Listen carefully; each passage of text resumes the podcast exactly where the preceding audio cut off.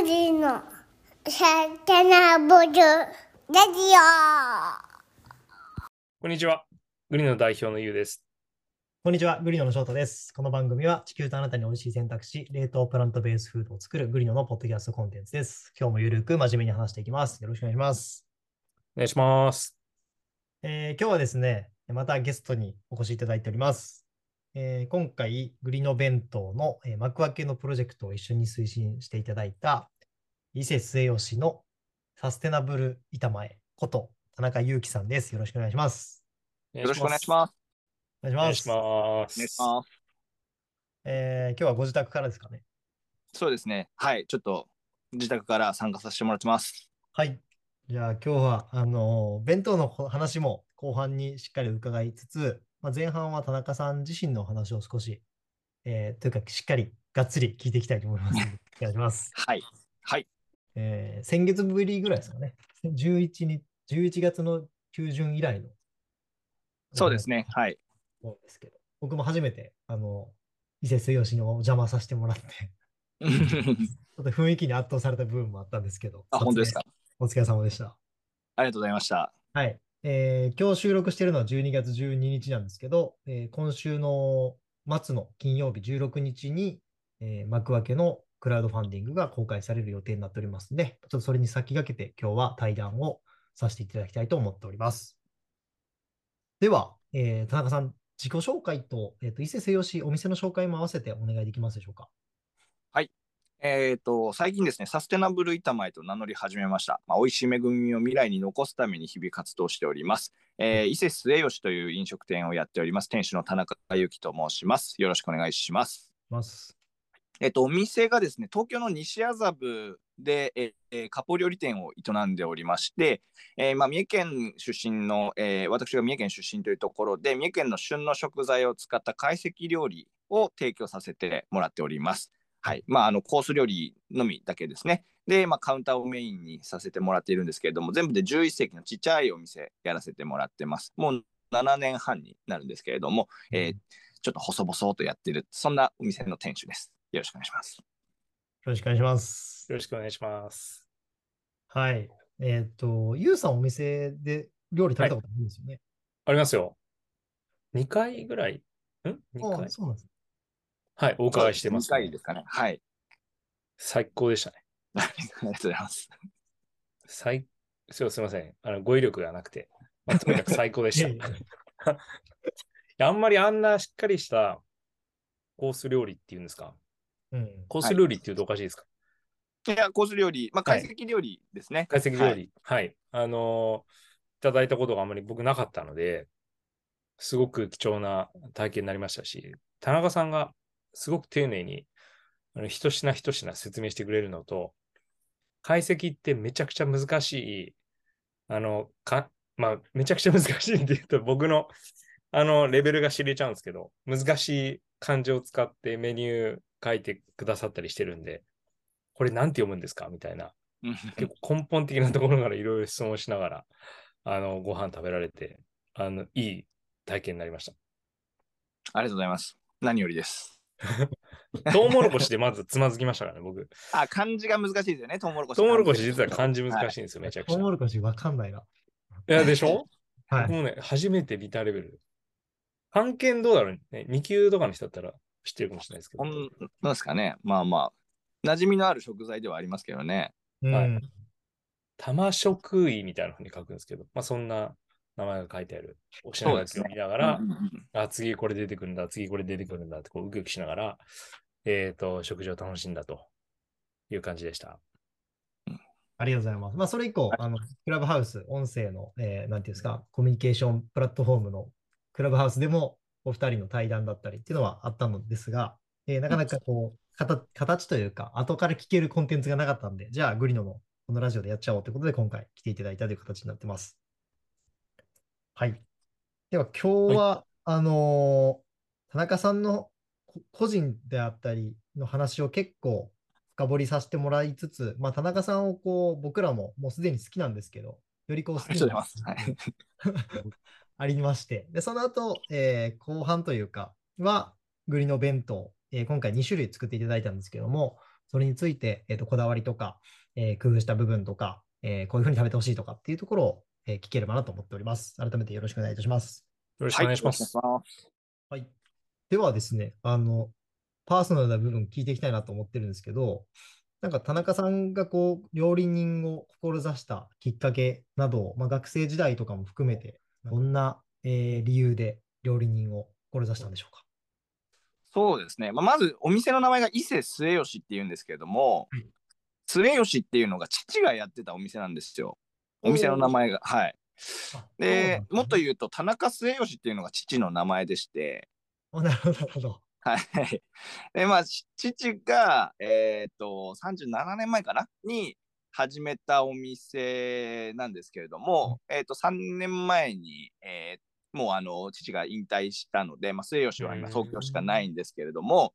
まあ、っていうようなところが実はそもそものあの名前の由来なんですね。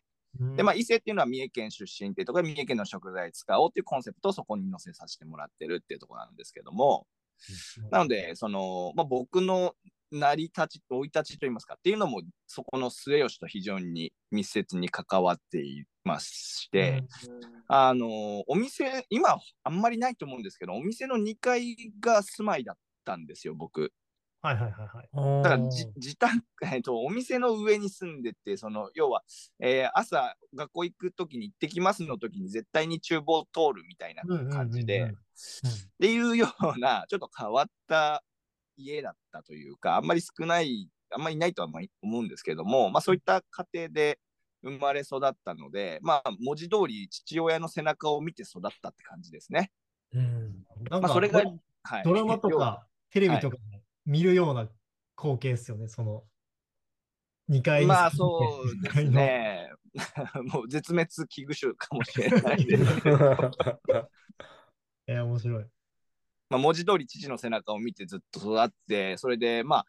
4歳ぐらいの時かなと思うんですけども、はいえー目玉焼きを作れとなったわけですよね。うんうんうん。父親とキャッチボールした記憶はないんですけれども、目玉焼きを教えてもらった記憶はまあたくさんあってですね。すごいな、それ。うん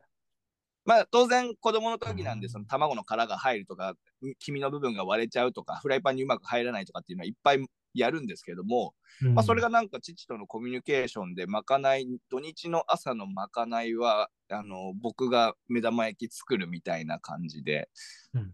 で、まあ、そこから目玉焼きから小学校入るか入らないぐらいにオムレツになって、で、それが小うん2、3になっ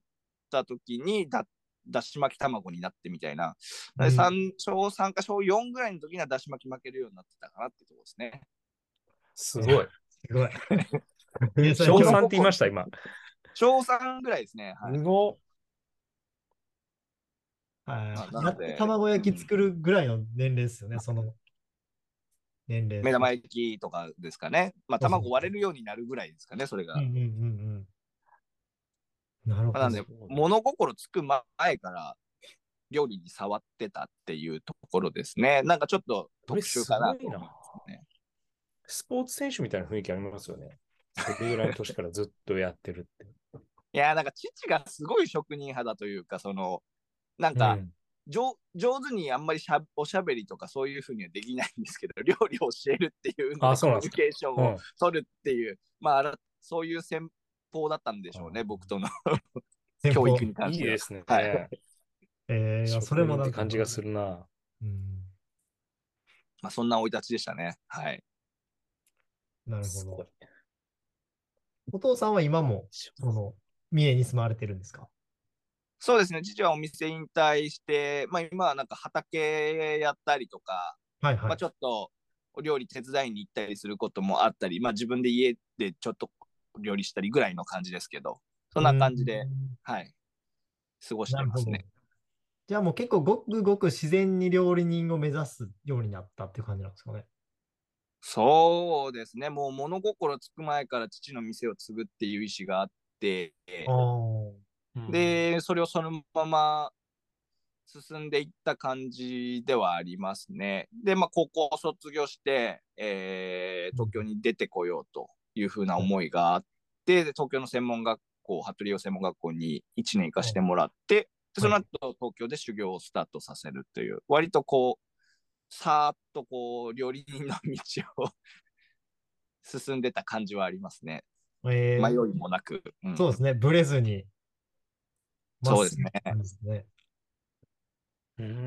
んえ、なんかその都合と思ったってなんかあったんですか？きっかけ。それとももうその流れだったんですか？自然と。まあ、なんとなく継ぐんだろうっていうのが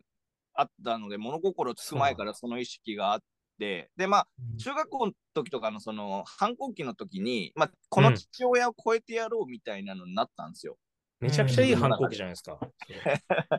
なんかこう、し職人肌の親父なので、その、あんま人の話聞かないというか、ああ。のー自分のペースでこうご飯を食べたりとかその家族のペースでっていう感じじゃなかったりするのが結構反抗期でこ細かいですけどそういうのがちょっと気に障ってて。う。うん。んだからこの父親をかえ超えてやろうみたいな。父親がここまで大きく育てた末吉ってのがあるんだったら俺ならもっと上に行けるぞみたいななんかそんな反抗意識でうんめちゃくちゃかっこいいな。いやいその感覚すごいな。やでも今となっては父は超えられないっていうふうなことしかわ思わないですけどね まあ当時はそういういう感じなんですね。そうなんだ。そうそうですね。それ謙虚で言ってるんですか？それとも、ものすごい壁となって今見えてるんですか？お父様が。いや、壁とは思ってなくて、単純にリスペクトできる存在っていうところなんですけど、まあ、天ぷらはやっぱ親父が一番うまいなって僕は思ったりしてますし、技術的な面でも。えあと、まあ、やっぱ36年かな ?5 年かな？続お店を続けるってものすごいことだと思うんですよ。うんなんかうんうんあの。世代をまたぎ始めるので、そのレベルになってくると、うんうんお客さんのでも3世代とかの枠で、4世代とか3世代とかの枠で、その、誰かの思い出の一部になったりしてるわけですよ。にうんうんうん飲食店が長く続くって、人の記憶に残ったりするはずなんですよ、絶対に。誰かの、まあ、集まりだったりとか、ちっちゃい時によく行ったよねとか、法事でこうだったよねとか、結婚式のあれでとか、なんかそんな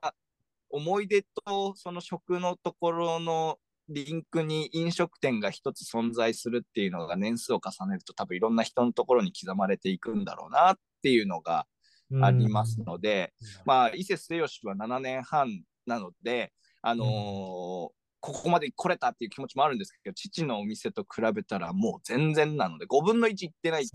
ぐらいの勢いなんで、うん そう考えると偉大ですし、まあ、頑張ろうっていう感じですね。うん。うん、なるほど。なるほどね。ちょっと変な質問なんですけど、いいですか？どうぞどうぞ、なり聞いてくだ田中さんのゴールっていうのは、例えばその、もう三十数年同じ看板の店をやり続けるみたいなところにもあるんですか？まあ、ゴールではないとは思うんですけれども、うん。まあなんか、やっぱりそこに価値はあると感じるですもんね。そう、なんか、食べるって記憶に残ると思うんですよ。うんはい。なんだろうな、僕たち料理人って、その作品を例えば作ったとしても食べてなくなっちゃうものを作るじゃないですか。うんうんうん。はい。で、なんだろう、芸術家の方とか、まあ、アーティストの方とかだと、もの、ものというか、なんか残ったりする方もいらっしゃるじゃないですか。はい。でもなんか結構、このクリエイティブなことをやったりとかしていくっていうプロセスで言うと、割と近いことをしてたりする気はするんですよね、僕の中では。うん。そう思います。で、まあ、その中で、僕ら料理人は人々の記憶に残るっていうところが圧倒的ななんかこう面白さでありそれを食べるという経験を踏まえてなんか思い出したりうん。なんかあると思うんですよ。ん多分ユウさんもあのあると思うんですけれども、その食体験で記憶、自分の記憶と連動して何かこうふわっと思い浮かぶこうほっこりした記憶とか辛かった記憶もあるかもしれないですけど、はい。そういうようなところであって、で、その僕らレストラン、飲食店っていうところで言うと、晴れの日だったり、なんか特別な日だったり、人が集まる時であったりとかっていうようなところのつなぎ目で、飲食物っていうものを提供するっていうのがあったりするんですよね。で、だから思い出の中心の場所が実はレストランだったって結構多いと思うんですよ。なんとなくですけども。うんうんうん。だからそういうところ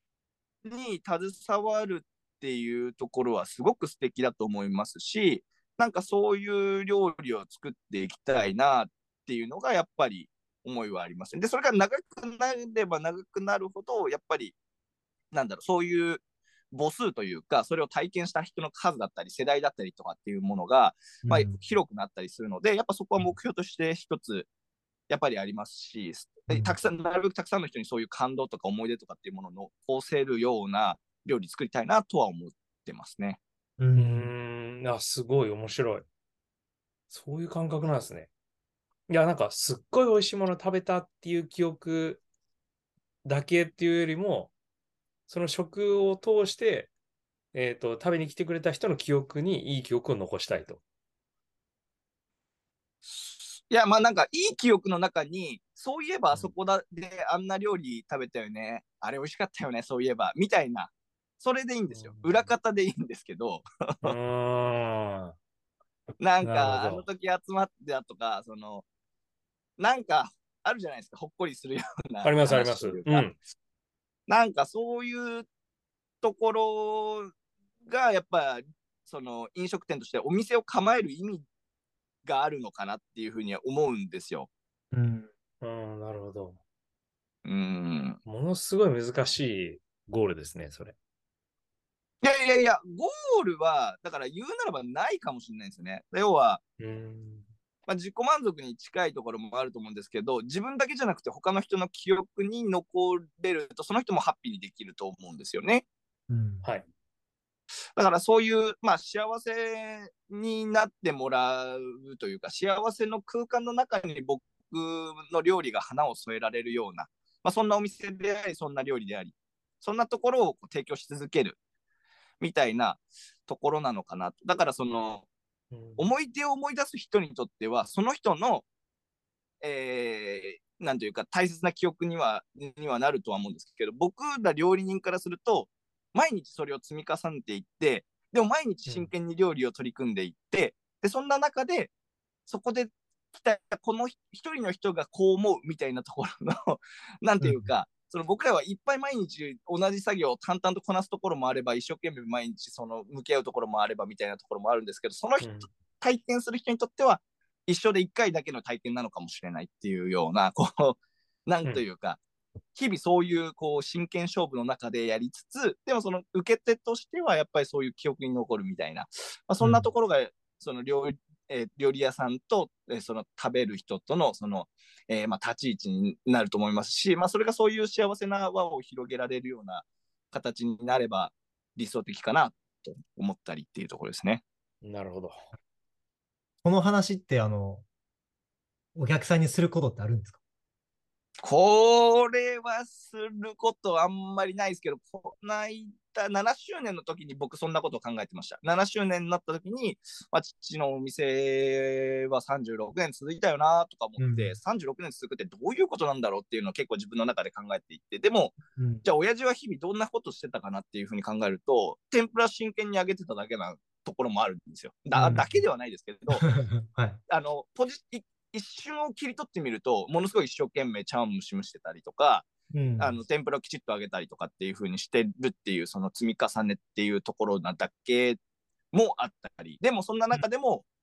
そのもちろんイレギュラーもあったり、いろんなことは起こるんですけど、レストランっていうのは。うんうんうん。でお客さんはその僕らのその一個一個のしゅなんかしそう、えーものすごいこう集中しているというか、えー一級入魂じゃないですけれども、全力投球のところの中の一瞬のところに一生の思い出が乗っかってくることもあったりとかみたいな、うんそれが36年っていう月日のレストランが刻むものだったりするのかなっていうのようなことをなんとなくぼやんと7周年の時に考えていました。うん、なるほど。まあ、なんかそれが父が偉大だなと思ったところにもつながっているってところですかね。うん。確かに偉大ですね、それは。うーん。いや、だって狙ってできないじゃないですか。はい。そうですね。いや、ここで記憶残してくださいなんて、思い出残してくださいって、その、サービス提供する側からすると、なんかなんていうのかな、コントロールできないことだと思うので、うんうん。だから日々、その同じことを、まあ、ハイクオリティで提供すると、その中のどこかにお客さんのものすごいいい記憶が残るみたいなケースがあるってことですよね。そうですね。そんなじ。感じがしましたね。なんか食って、結構そうですね、人生の中でもそういう豊かになる瞬間の記憶とも連動する気がするので、なんか料理人としてのその、なんかこうやりがいというか、そういったところもそこにあるのかななんてことは思ってますね。うん。うん。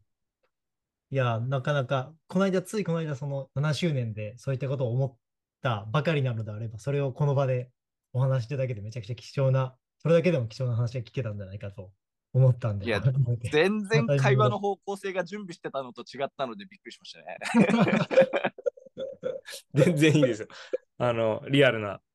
感覚が聞けて面白いです。はいうん。いや、このタイミングでオファーさせてもらって、本当に良かったなと思いました。うんあ。りがとうございます。ありがとうございます。じゃあ、あの、ちょっと突っ込んで菜食の話も聞きたいなと思ったんですけど、はい。あの実際こういう割烹で、まあ、本当お魚とか、えーまあ、三重県のその旬な食材を提供されている、まあ、もしくは三重県以外のところで、例えばその割烹をやっているところに関しては、その地元の新鮮な、えーまあ、お肉やお魚を提供しているところ結構多いと思うんですけど、はいそう。いうお店がこう菜食の料理を提供するに至ったこう理由とか、田中さんがそれを決断した背景みたいなものも教えてもらってもいいでしょうか？あと、まあ、ちなみにどういうものを提供しているかも合わせて伺えると嬉しいです。わかりました。えっ、と、まあそうですね。えっ、と、まあ一世末吉で、まあ菜食対応、ベジタリアン、ビーガン対応させてもらってるんですけれども、はいまあ時系列で言うと、えっ、と、お店をオープンした時っていうのは対応できなかったんですね。はい。で、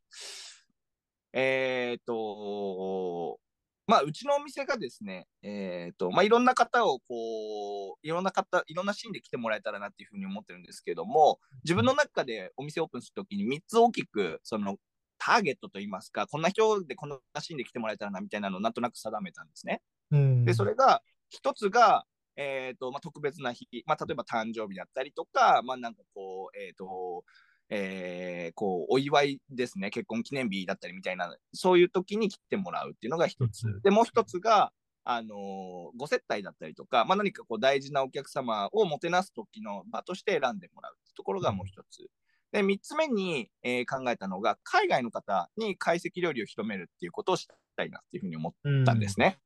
で、まあ、あの、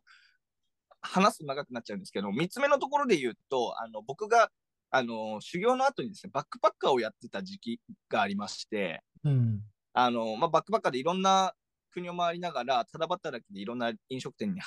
働くというようなことを、まあ、うんちょっとほふらふらしてた時があるんですけども、そこの時にですね、まあ、いろんなシェフとお話をしてたんですけど、懐石料理っていうものをシェフ自身も知らなかったんですね。和食はすごい有名で、寿司ああるよね、ラーメンあるよね、鉄板焼き、お好み焼き、うどんだよね、みたいなことは言ってくれるんですけれども、ああ、そうか、知ってるんだと、俺は懐石料理人だぞと、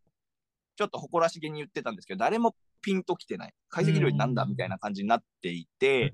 なんか、それがすごく自分の中では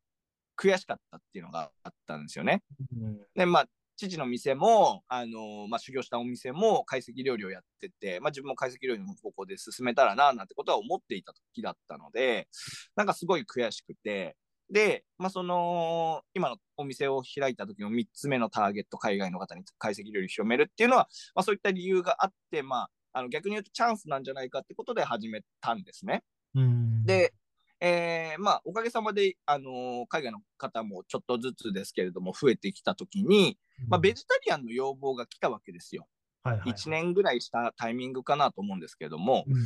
おベジタリアンかと思って、うん。でも今の自分にはそこまで料理を作り上げられてないなっていうところで、うん。その、お断りをさせてもらったんですよね。うん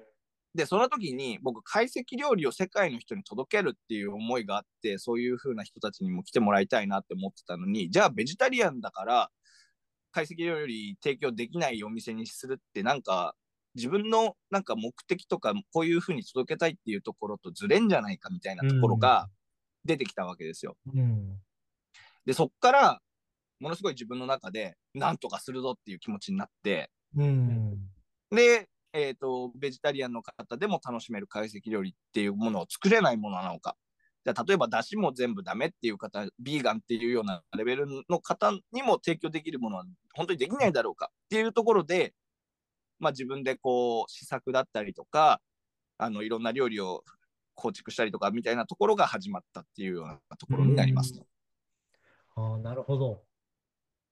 でやっぱりその、そうですね。まあうん、クパッカーの経験が僕、むしろ直接的に菜食とかに結びついたのかなと思ったら、そこではなくて、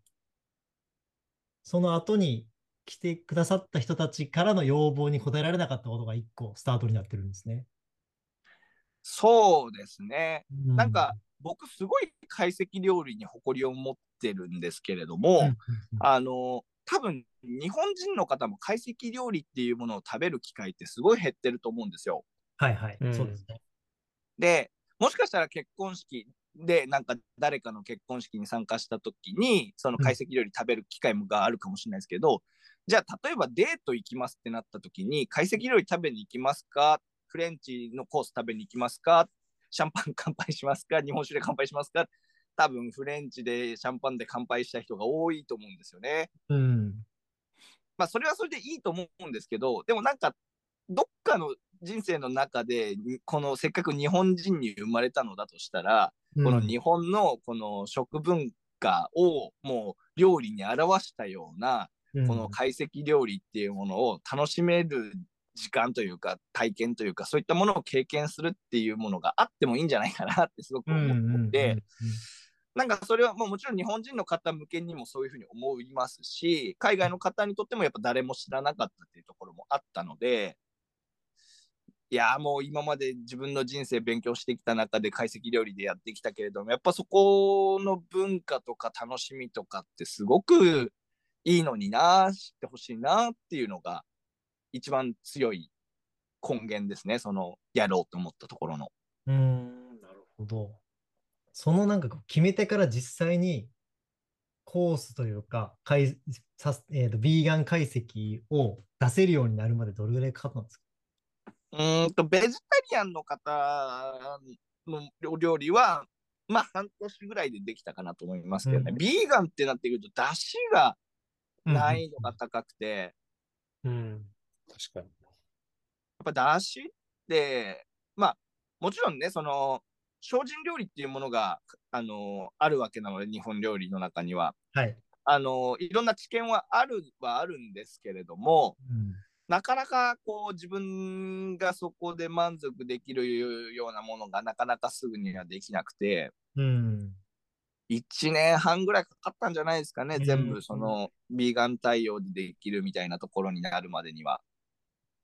いやーなるほど。すごいかかりますよね。普通にお店やりながらそういうのを開発しないといけないわけですもんね。そうですね。なのでまあ、時間はかかりましたし、まだその、まあもちろんその、そのベジタリアンの方向けだからとかっていうの関係なく、やっぱり料理人としてどんどんどんどん勉強していきたいっていう気持ちは強いというか、日本料理ってやっぱりすごく奥が深いので、ずっと勉強な感じではあるんですよね、僕の中で。うん一生勉強っていうような。はいまあそんな中でもやっぱりその通常の懐石料理といいますか、お肉、魚も食べれる方向けの懐石料理もどんどんどんどん自分の中でインプットして表現の幅広げたいなとも思いますし、まあ、菜食の方向けにも、えーとても美味しい懐石料理提供できるようにということで、えー考えていきたいなということで、まあ、どっちもやっぱりずっとこう研究し続けたいというか、学び続けたいというか、自分の料理をこうもっと表現していきたいっていうところは、もっとよくよ、もっとよくっていうのは常に思ってます。うんうん。うん、ありがとうございます。なんか、飲食店の方々がビーガン対応するとかって、あのインバウンド向けの取り組みとして、まあ、観光庁とか結構推奨してたりして、理解しやすいんですけど、田中さんの話聞いた感じだと、シンプルにそのビーガンの人たちにも、あの、楽しんでもらえるように、割烹を用意したいみたいな、なんか心持ちを感じたんですよ。で、そうですね。完成させるまでに1年かかってるじゃないですか。はい。のモチベーション途切れなかったんですか？結構その、あの、性善説というか、田中さんの中の善意でやってる気がしてて。いや、なんか、それできなかったら、まず店立つ土俵じゃないんじゃないっていう感覚でしたね、僕からすると。す ごい。自分は すごいな。世界中の人、日本人の人も含めて、海外の人も含めて、懐石料理の良さっていうものを、三重県の自分のその、えー、と生まれた故郷っていうものの食材を使いながら、んそういった生産者さんの思いも伝えながら、自分の料理を懐石料理っていう枠の中で表現するっていうことをしたいと。で、それをいろんな人に届けたいと。って思ってお店を始めたので、お店で儲けることももちろん大事なんですけれども、儲けるためだけにやっているわけじゃなくて、自分がやりたい、届けたいことっていうものを、えーイメージしながら始めたので、で、うん。それを思ってやり始めたけど、この人にはダメですみたいな感じで自分がなったっていう自分がすごい悔しくて、あ、土俵に立ててない、急いでやるぞみたいな感じで、うんうんうんうん。やってましたね。まあでもやっぱりなかなか、あのー一皿のお料理を作るだけではないので、うん10品ぐらいのコース料理でメリハリをつけつつ美味しいものに仕上げていくっていうところで、やっぱり時間はかかりましたね。うん修行で習ってないことばっかりってことですもんね、基本的には。そうですね。うん。まあでも、人生そうじゃないですか。学校で習った以外のことがいっぱい出るんじゃないですか、人生の中で。おっしゃる通りですね。うんまあでもそんな時に自分がやりたいこととかっていうものがお店を構えた時にはっきりあったので、まあうんそこはもう自分がなんとかそういうのができるようになるしかないっていうような感覚ではありましたね。うん。実際、あの、カウンターにも、あの、置いてありますもんね。三重県での取り組み、田中さんのそうですね。まあ、フォトアル、バムみたいなのにこう説明付きで。はい、あの、まあ、心の流通っていう言葉を使わせてもらってるんですけれども、まあ、あの三重県の旬の食材を使うっていうところの、まあ、実はもうちょっとあの深いところまで僕の中では思いがあって、その生産者さんの心をまで見えるようにしたい。どんな思いで作ってるかまでそのお客さんに届けたいし、お客さんの感想とかフィードバックみたいなのを生産者さんに届けたい。っていうのが料理人としてやりたいなっていうふうに思っていて、まあそれを懐石料理として乗っけたいなっていう、まあ、そんな思いがあるんですよね。なるほど。いはい。や、それめちゃくちゃ感じながらいただきました、僕。本読みながら。うん。あの、お行儀良くないと思うんですけど、あの、いえい説明用の書籍が置いてあって、うん。で、それを拝見しながら、あこういうなんか心持ちでやってらっしゃるんだ、みたいなことをこう、見ながら、あれも本当になんか体験としてすごくリッチでしたね。ありがとうございます。面まあ、なので、なんか、飲食店としての思い出というか、食体験とかっていうところとして、まあ、豊かなものっていうものを、豊かな時間だったりとか、豊かなお料理っていうものを、まあ、提供したいなっていうところが、まあ、最初の父の話のところにもつながったりするところなのかなって思ったりはするんですけれども、確かに。まあ、そんなところが、まあ、生産者さんのお話を伝えるであったりとか、えーまあ、どんな方であっても、えー食制限があっても、えーなるべくそこに極力対応する姿勢であったりとかっていうところが大事なのかなと。なので、あのうちはあのベジタリアンの方、ビーガンの方だけではなくてですね、あのー例えばグルテンフリーとかハラルとか後者とかみたいな、うん。まあ、いろんな食制限をお持ちの方っていう方もたくさんお見えになります。うん。でそういった方にもなるべくできる限りのことは全部対応させてもらうっていうような形でやってますね。いやー、なるほど。なんかあの、ここでこう取ってつけたように紹介するのも変な話ですけど、こう2021年のあのトラベラーズチョイスベストオブザベストはい。に、その日本の高級レストラン部門で1位、世界の高級レストラン部門で3位っていうあの実績が、僕はもうそれを見て最初面食らったんですけど、なんかこの 実績のこう、一端というか、言動、あの理由というかっていうのがちゃんとこう今の説明ですごい分かったような気がしましありがとうございます。まあ、すごい光栄なことに、まあ、そういった賞を頂戴をして、た。うんすごく励みになったというか、まあ、確かにお客様がこうお話をさせてもらっていて、また来てくださる方とかもいらっしゃって、海外の方がですね、うん。まあすごく嬉しいなって思ってた時の受賞だったので、なんかこうん。う、自分が今までこう、伝えたいなとかっていうふうに思ってたところを共感してくださって、まあ、価値を、えー満足をしてもらったっていうようなところで感じてもらってる人がいらっしゃったのかなって思うと、やっぱり励みになりますよね、そういったところで。評価してもらってると。いやー、うんすごいっすね。いや、納得しますね。でもね、さっきの田中さんの話聞くと、うん。その、なこの一点にかけるその体験の、なんだ体験のこだわりみたいな。この人にとって最高の思い出が残るようにっていうふうにやってるから、その旅行者たちは感動を覚えるというか、単純に美味しいものを食べに来てるだけじゃなくて、なんかその思い出をやっぱり作りに来てんじゃないかなっていうのをちょっと感じますよね。うんうん。そうですね。あとその、うん僕がその海外に行ってた時に感じたところなんですけれども、そのたった一人の人間でその国の印象決まるなっていう風なのが僕の経験としてあって、なるほど、確か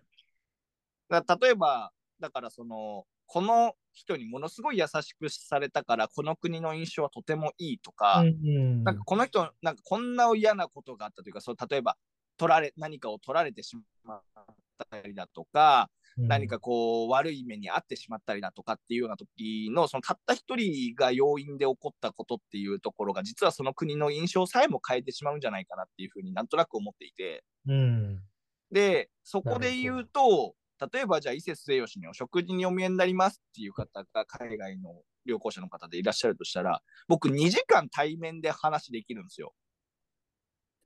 でほう2時間対面で喋れるって、もう国背負ってるような気持ちになってていや、今、完全に思いましたよ。その 国背負ってるな、この人って思いました。もうとにかく、でも僕には武器があるんですよ。その食べ物、まあ、懐石料理っていうこの日本の文化そのものを表現したような武器っていうものを持っていて、うんかつそれを作ってくださる生産者さんのストーリーっていう武器も持ってて、あと僕がどうやって料理乗っけるかっていうところにかかっているっていうところで、だからやっぱりそこの料理もそうですし、まあ、あとコミュニケーションもなるべく取るようにして、まあ、食体験として豊かなものにして、なんか日本の記憶って言ったら末吉で食べたご飯のこれとかっていうようなところにまでなんかできるといいんじゃないかなっていうのは、まあ、日々一人一人、えーお話をさせてもらったり、料理を提供させてもらいながら、まあ、そんなこと考えながらやらせてもらってますね。ありがとうございます。いや、素晴らしい前半がここで締まるなと思いながら聞いてました。マネジメントがすごい。ありがとうございます。ちょっとそんな田中さんの、えー思いをですね、このグリの弁当に込めていただいたということなんで、後半は、えーグリの今回お作りいただいた2種類のグリの弁当について、えーお話しいただきたいなと思っております。まず前半、ありがとうございました。ありがとうございます。